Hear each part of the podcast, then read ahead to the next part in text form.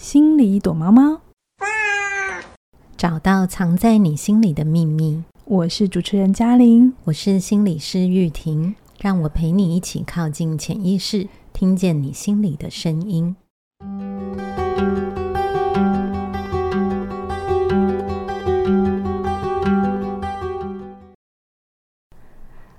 又到了心里躲猫猫的时间。在开始之前呢，我先跟大家分享一个好消息哦。起点文化推出自己的 App 喽，你可以在 App Store 或者是 Google Play 搜寻起点文化，启动的启就可以下载我们的 App。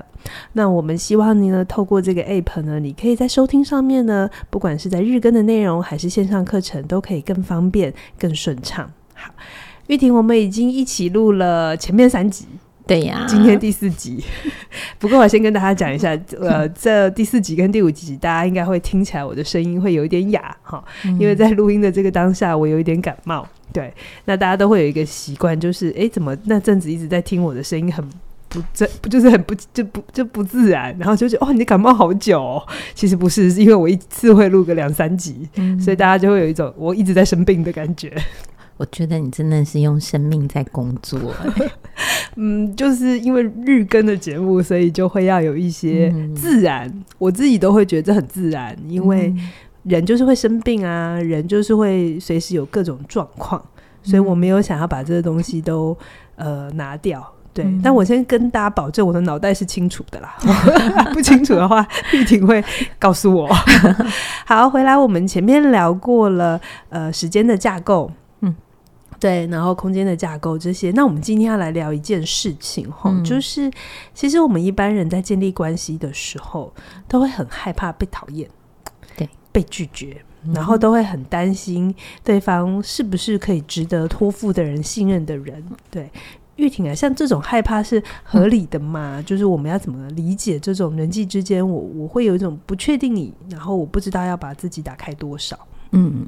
能够感受到自己心里面的害怕，然后有一些迟疑，我觉得这个在关系里面是一个很好的事情，因为你帮自己设立了一道保护，哦，然后不会随随便便就把自己的信任交出去了。嗯，嗯，因为想一想嘛，如果你在不知道对方是一个什么样的人的状态，就很轻易的把自己全部都打开。然后让对方知道你很多的事情，其实你心里在离开之后，你可能是会紧张的，对。那不代表说对方一定是坏人，或者是你会想象他会恶意攻击你或背叛你，而是我们不一样的两个人本身相处起来，我们就是会有摩擦的。可是我们很多时候都会想象这个摩擦不存在，你可以你可以发现吗？就有一些人在交朋友的时候就会。很觉得想象一种，就是如果我跟你投缘谈得很好，嗯，然后我们就会一直以为这个状态会一直往下。对，因为我们就是因为会有这个美好的想象，才会想要去跟人亲近嘛。是，是，所以我觉得这样子的心情是很自然的。是，那只是说我们两个人的成长背景不同，经历过的事情不同，我们是因为不一样。嗯，那个摩擦不是一种。不一定是一种伤害性的，它就是一个我们本来就会有不一样的想法跟念头存在，是对。是但是我们好的地方也可能很多，所以投缘也是真的可能发生的。嗯，那只是说，当我们除了投缘之外的感觉，让我们多说了一点，可是我们也。可能会忽略掉，我们会有一点点不一样，那种摩擦就是那种不舒服的感觉。嗯，我们可能会一开始不知道怎么样去想，或是甚至忽略它也是正常的。所以，我们只是希望说，在刚开始认识的时候，我们能够记得，我们可以有一点点的保守。嗯，然后让彼此都有一个空间去熟悉彼此，是那我们慢慢的揭露自己一点点，嗯、这样子刚刚好的状态是非常重要的。但现在问题来，什么叫刚刚好？就是我的刚刚好跟你的刚刚好不一定是刚刚好。对，所以刚刚好这件事情啊，不是说好就发生的，它是在建立在一种有来有往的过程。嗯，那我们可能刚开始的时候，先知道哦彼此的名字啊、职业啊，或者一些家庭背景。嗯嗯，然后呢，如果我们互动的还不错。我们会开始慢慢的多聊一点，就会有更多的共同点出现。是，那这样子越聊越多的过程，你就会开始有一种安心的感觉。嗯，那你会发现，当你说出自己真实的想法或立场的时候，嗯、对方也会愿意去讲他的想法跟立场。是，那你们是很平和的在讨论。嗯，这种时候你会有安心、安全的感觉慢慢发生。是，是，那因为什么呢？因为是因为你能够靠近他，而且你也让他能够靠近你。而且那个靠近，刚才玉婷你讲一个很重要的重点，不是在讲外在的事实，就是哦，你工作是多少，呃、嗯，就在哪里，然后多少钱，嗯、或你家里有几个小孩，这都是具体的事实。对，而是当你可以在跟一个人的关系里，你开始讲你的感受跟观点。嗯，这种就是比较 personal 的事情，它它不是你查得出来的，嗯，这是一个比较个人的想法跟状态，而我这样说出来能够被你接受，对。对，无论你跟我一不一致，但就是你会愿意听，其实这真的就是靠近的感觉，对，所以其实我们在说的，像一些刚刚嘉玲提到那种外在现实的条件，那可能是刚开始最安全的一些。嗯分享讨论，可是真正能够建立亲密的关系，其实就是像刚刚说的这一些观点上的分享。是是是，嗯，所以很多的朋友就是那个友谊是这样慢慢建立起来的。好，那我们要来切入今天一个很重要的重点，嗯，就是玉婷刚刚也说。一份安心的感觉，是建立在一个有来有往的过程，对吧？这是我们的前提。好，那我就要来挑战你喽。好，那为什么我们去见心理师的时候，心理师他都不用说他自己，然后都是我在说？那如果我们刚刚建立在那个基础，我们要有来有往啊！我要到底怎样才能信任他？是我我在想哈，这个真的是很多人就是非常想了解，就是智商关系这么的紧密，是那为什么心理师都不告诉我他说什么？对，然后会很紧张嘛？对，我觉得这是一个非常真实的，就像刚刚讲的，我们会因为对这个人陌生，我们会有那个不。不确定的感觉，嗯，然后可能很多人，我相信要去找心理师前，都会上网 Google，对，去查一下心理师的一些背景，试着想要从他的背景去想象他能不能让自己更安心一点去靠近他。是，那因为我自己的取向是心理动力嘛，嗯，所以我知道我们很查不到李玉婷什么东西，就只有安静静、嗯、安静心理所所长这样子。对 对，嗯。呃就是好，我要我要说，嗯，这个什么讯息都没有，什么都查不到。其实有一个很重要的事情，是因为，呃，我觉得我自己在，因为当然是我自己觉得说，诶，在网络上的讯息的曝光会怎么样被、嗯、被看待？那能不能有机会是我们面对面的时候来讨论？这是一个考量。但我觉得这背后真正对我来说很重要的一个逻辑是。嗯如果你不知道我，你就不用来照顾我。哦，这真的是很重要的一句话。如果你不不知道我，你就不用来照顾我。嗯，因为我觉得这是很多人在一般的关系里，可能比较不是这样 work 的。我一般关系，我们就是互互有往来，然后我们知道彼此一些事情。可是，在智商关系里，真的，呃，特别是在心理动力这个取向，会很强调空白荧幕，对，很强调那个中立的立场。对对，所以，我们今天就要来花一整集的时间，好好的来聊为什么这件事情这么重要。对，玉婷，你可以再多说一点，什么叫做不用照顾心理师啊？嗯。嗯，所谓的不用照顾心理师，不是说你好像真的会在智商里面要去照顾到心理师的端水给他喝是吧？还是买咖啡给他？对对对，有有很多那个刚刚真的是非常贴心，他平常就是会去为另外一个人做这些事。是，那智商是属于一个可以好好嗯、呃、回到自己身上，照顾自己、关注自己的时间。那心理师要做的是，能够在这个时间。有一提供你一个空间，让你可以好好的去想自己，嗯、而不是去想到心理师。是，所以如果啊、呃，心理师他自己说了太多，或你知道他太多的事情，很有可能就会干扰个案去对自己进行探索。我觉得这是非常可惜，因为这个时间是很珍贵的。嗯，那珍贵的意思是说，如果。嗯，像如果我心理师可能因回应个案的好奇，对他个人的好奇，开始分享一些自己的事情，自己在想些什么，那那个时间就被心理师的个人的事情占用了。是，虽然是个案想听、想了解，可是很可惜，因为重要的是你，重要的是那一个个案，嗯，你没有机会把所有的时间都用在自己身上，我觉得是，嗯、呃，蛮可惜的。那么。那么困难的来到这里，也付了费用，当然你才是那个重要的人。可是有的时候就会觉得想自己太难啊，哦，对不对？就像我就跟你哈拉聊天一下，是是是，对。虽然心理上知道说，哎、嗯，这样没合，但是你知道那个焦虑是会让人家很想跑掉的。对，所以可能这里面也有那个来谈者个案他自己的需要，他觉得一直讲自己真的好好累哦，就是好辛苦，所以。嗯重要的不是心理师就说，啊，我为了照顾你的这个焦虑跟紧张，我就跟你谈我，然后让你轻松一点。是，我觉得好像比较重要的是，我能够告诉，如果作为心理师的我，我在那个当下，我应该会去讲的是一种真的要去谈这些事情，对你是疲累的，是，是，然后也不是你习惯的，对，这才是真的回到他身上，发现他。对，好，那我们一样的就是刚刚都是概念，很抽象。我们现在来讲故事。嗯，玉婷，你可不可以跟我们分享，就是一些在咨商室里头，你意识到个案讲太多或讲太少，它背后的这个心理的状态？嗯，好。那我想可能用例子来讲，就会比较比较实际一点。那我们，我我想，好，我想可以先分享一个，有一个。如果是来来到智商室，他什么都讲的一个个案，嗯，对，好，那这个个案他来谈，他其实一开始可能想讲的是一个他在人际相处上的困难。那他在来之前呢、啊，他可能已经自己搜寻过非常多的资料，是。也阅读了很多心理学的书，哦、对，然后他因为非常的认真想要了解自己嘛，嗯、所以他对自己的生命故事、生命历程已经有一套。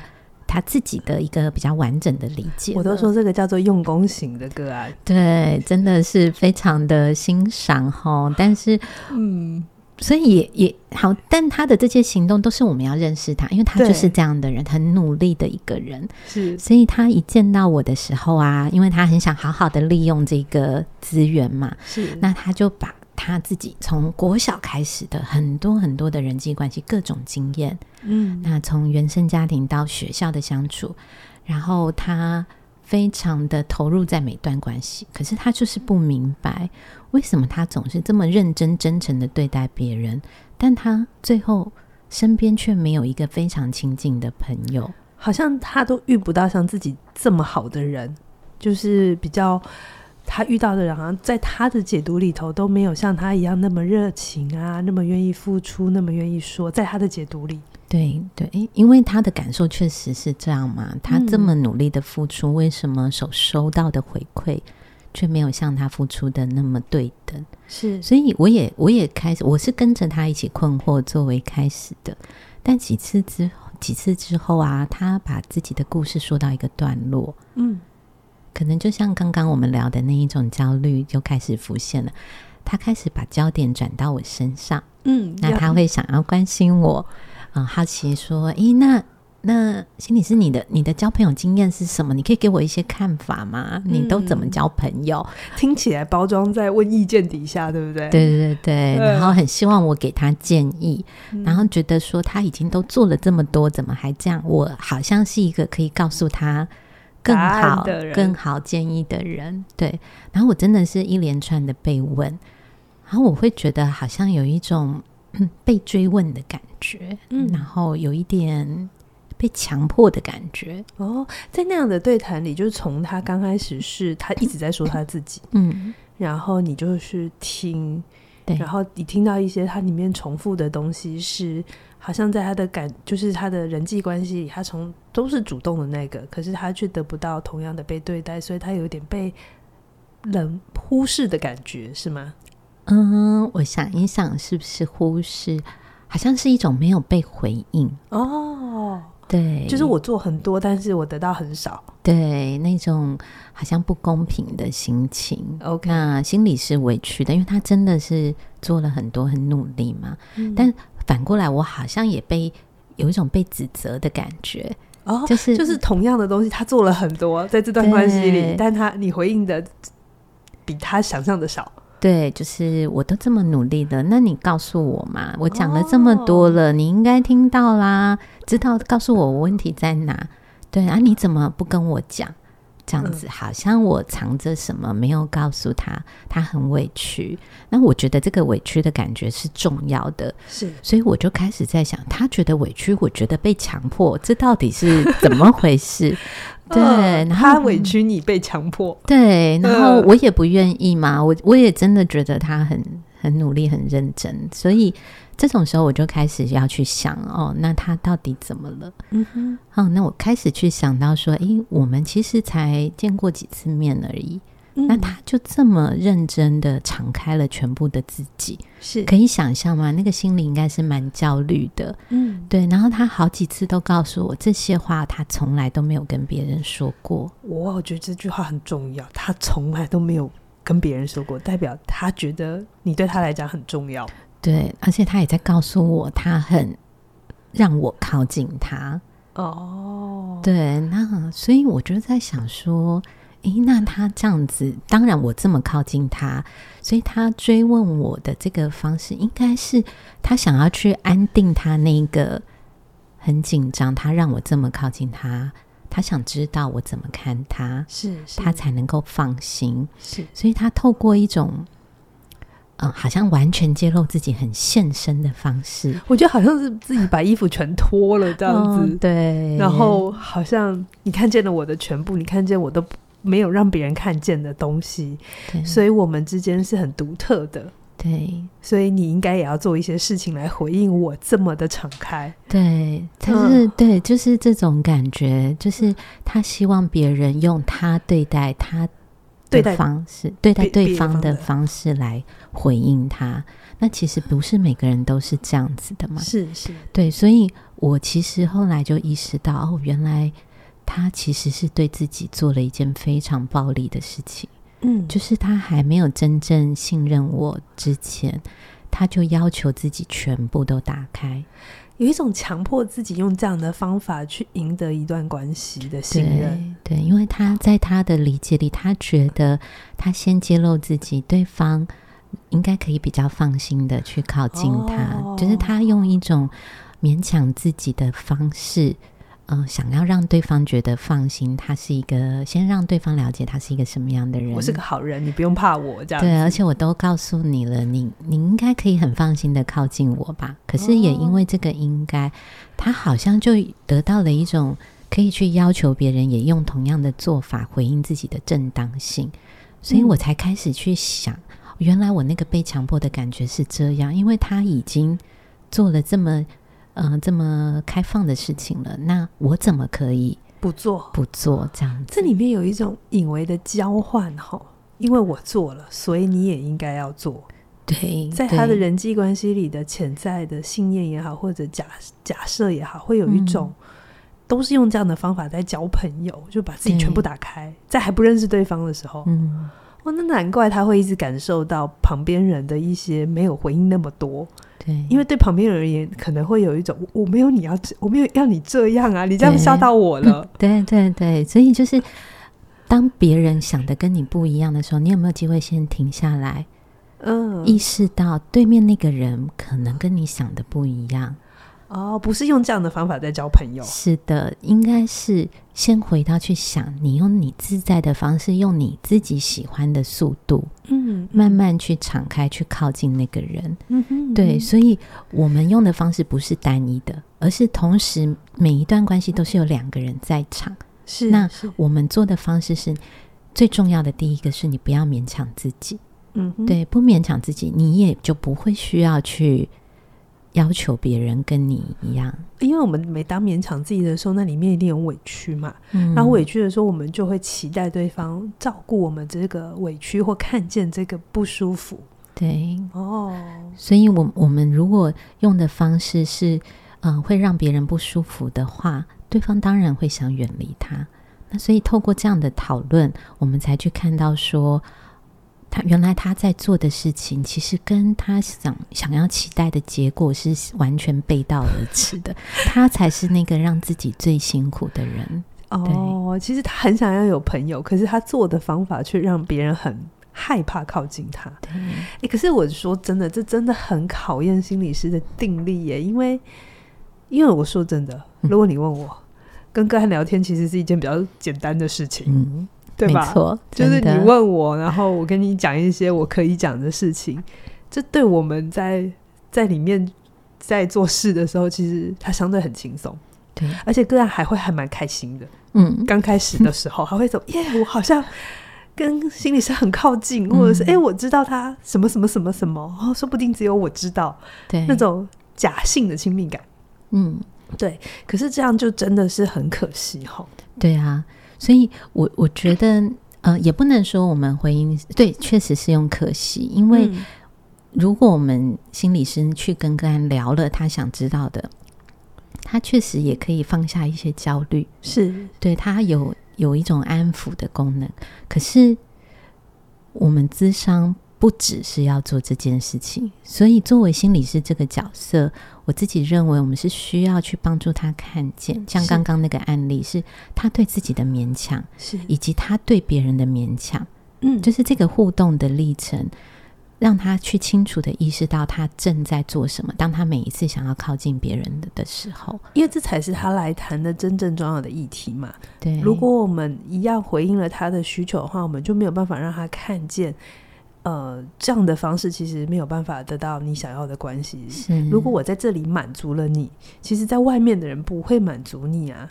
对，就不会有一个心理师哦，因为跟一个朋友跟心理师一样的训练，然后知道你怎么了，然后可以去包容这件事情，嗯、不会。所以他真正来谈的状态就没有真的可以真的带回生活里，很有可能在这里好舒服，可是回去之后却。一样的状态，对，所以其实是真的是回答是很容易的，但嗯，不回答其实是更困难的一件事情。真的，真的，真的，而且就像你刚才讲，这种个案，有的时候我有发现，他们真的很努力，很努力，可是他们的努力却让他们很受伤。嗯，就是有的时候，我不知道你身边有没有一些朋友，就是如果你问他一件事，你问他 A 好了，他会不止告诉你 A，还会告诉你 B、C、D。然后你刚开始会有一种哎，蛮好的，这个朋友蛮可靠的。可是时间久了，其实是会有压力的，对，就，就会有一种好像好像不太想要打扰他，或者是让他有有太知道你太多的讯息，因为他每次回来的东西都超过你。预期太多，嗯，这就是那一种不不够对等的状态。嗯，你给的东西跟你收到的是一个很失衡的情况的时候，你心里觉得有负担的时候，你就不会想要再靠近那个人。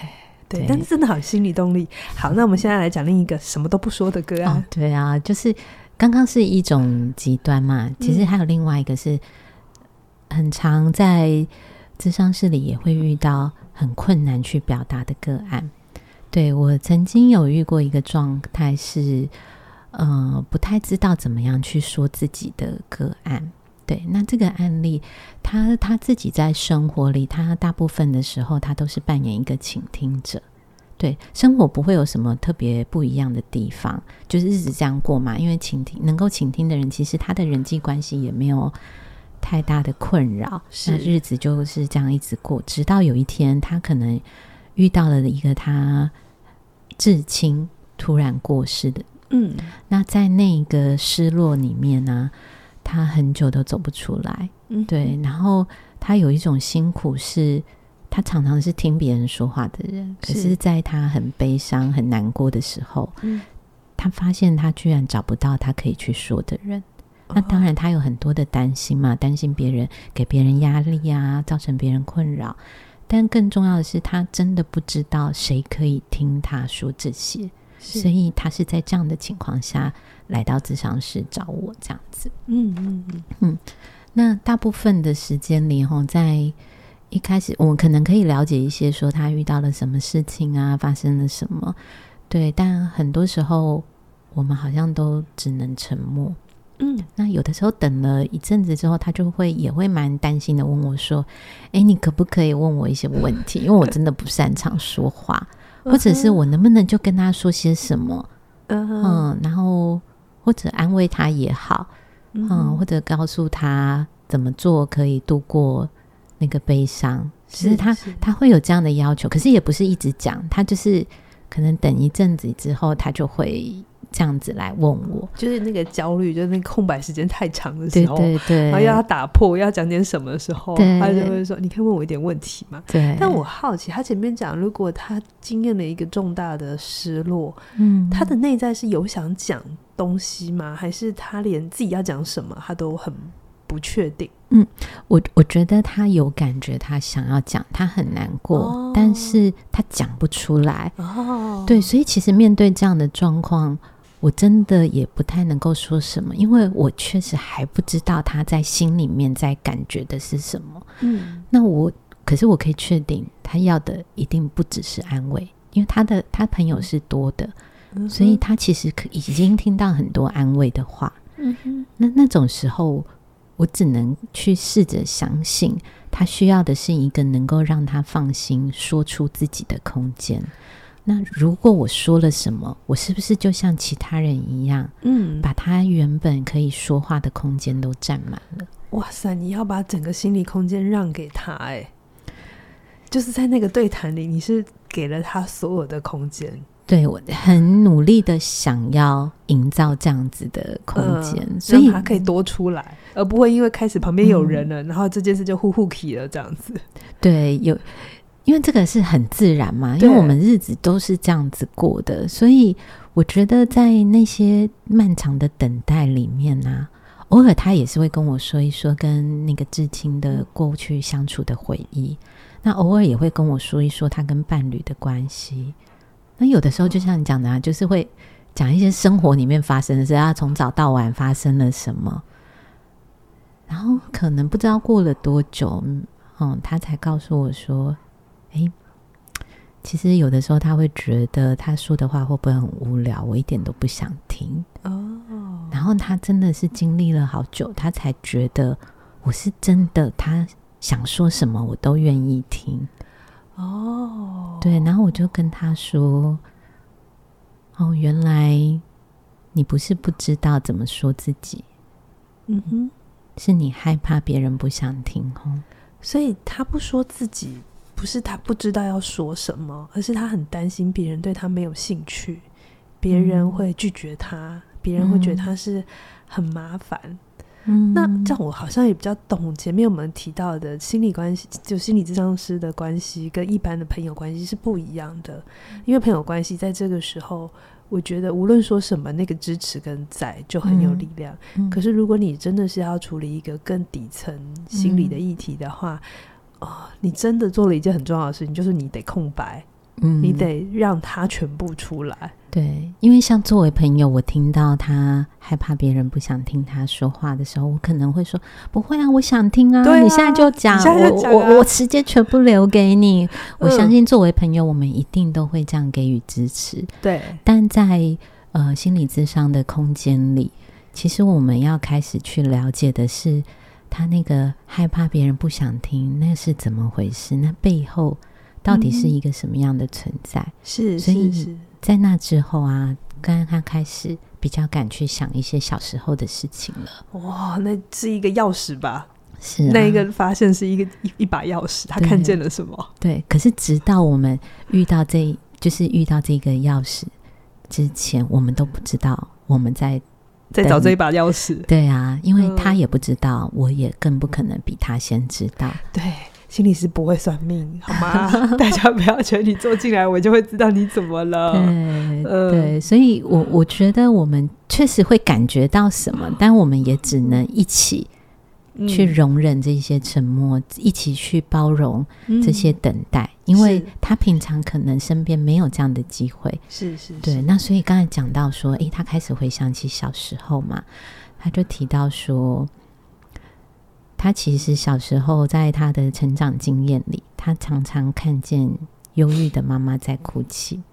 嗯，所以无论他可能下课回家想跟妈妈说什么，妈妈都不会有反应的。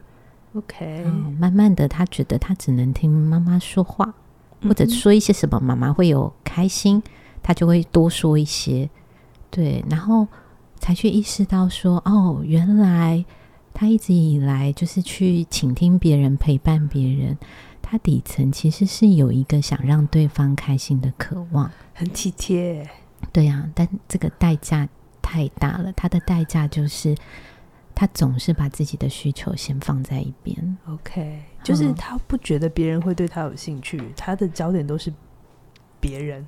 对，嗯哼，所以像这种不不会有人对我的事情有兴趣的这个念头啊，我们才意识到说，原来是这么深刻的烙印在他的心里。是对，是那只有在我们谈的那个当下，他才开始去想说，诶，对啊，他身边不是每个人都是当年的妈妈。嗯嗯，对，因为现在的妈妈也不总是那样啊。对啊，对啊，妈妈的忧郁也好啦。对啊，嗯、或者是妈妈有好。的时候也有不好的时候，就是不是总是这样，但他在他心里就烙下那个信念，他就这样看世界。对那所以我们的讨论就开展出一个机会去想一想，是真的别人都没有兴趣，是还是你自己从来都不让有不让别人有机会去看见你、接近你呢？嗯嗯，对，然后。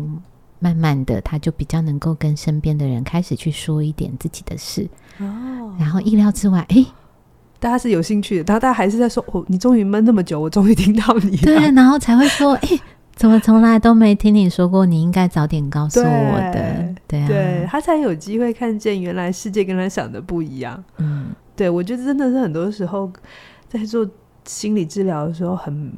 很美好的一刻，嗯、就是终于发现世界没有要为难我们，嗯，真的是是我们给自己设了非常多阻碍。嗯、那玉婷，最后我还是想要问说，我想在听。这个节目的人，可能有些人是也是助人工作者哈，嗯、就是那难道心理师就真的都完全不能说自己的事吗？就是因为我们的训练里头有一个另外一个说法，就是心理师要是个人，要让个案感觉到我们也是个人。是是，我们确实是个人，但是如果都不说的话，会非常有距离呀、啊，就会不知道你也是个人。嗯、这样子是是，所以我觉得哈，那个说跟不说，它比较不是一个。呃，很制式的命令或者是要求，因为我觉得有的时候揭露是有用的嘛，会让当事人觉得自己不孤单。可是我觉得最关键的还是是回到我们跟个案，嗯，就是我们的关系、我们的稳定度，然后你意识到个案的需求到底是什么的时候，那因为大多数的时候，其实我觉得我是不确定对方的状态的。对，我不会轻易的觉得，呃，揭露可以帮助到他，所以我这光这件事情我就会想很久。对，所以我不会揭露这么多，是因为我不确定我这样做到底能不能真的对他有帮忙。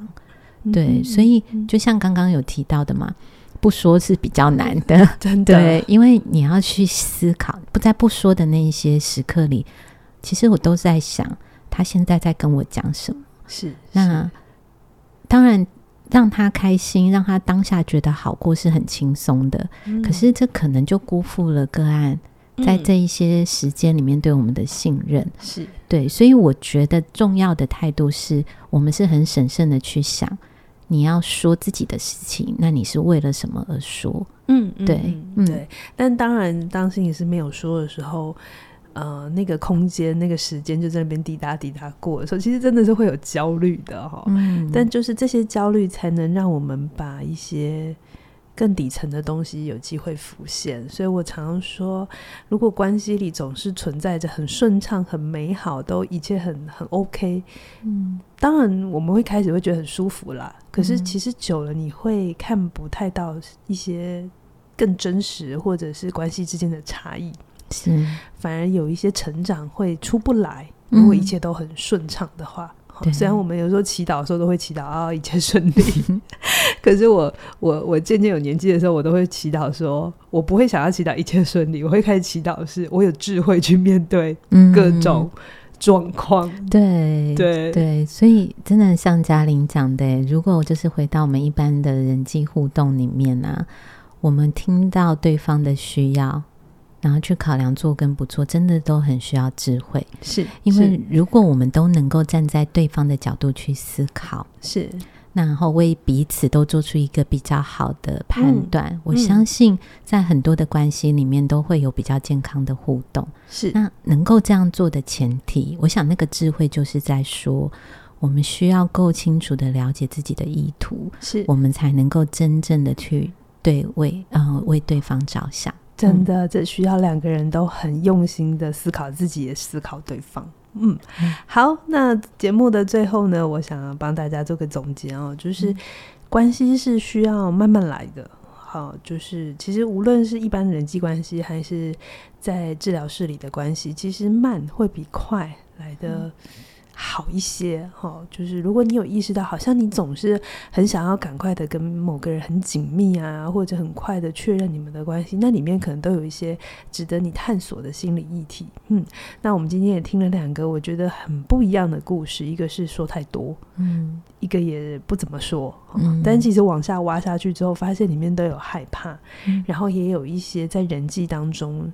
想要借此来经营关系，只是他们用的方法很不一样哦。是，但其实他们都想要经营关系，嗯，所以这就是我们常常讲的。很多时候，我们表面上看起来不一样，嗯，我们表面上看起来做的选择跟行为不一样，可是我们可能底层其实要的东西很像。嗯，而这件事情是需要时间，慢慢的、慢慢的去发现，嗯，哦，原来我们其实内心的渴望很相似。嗯，OK，所以嗯，就是今天玉婷分享的这个。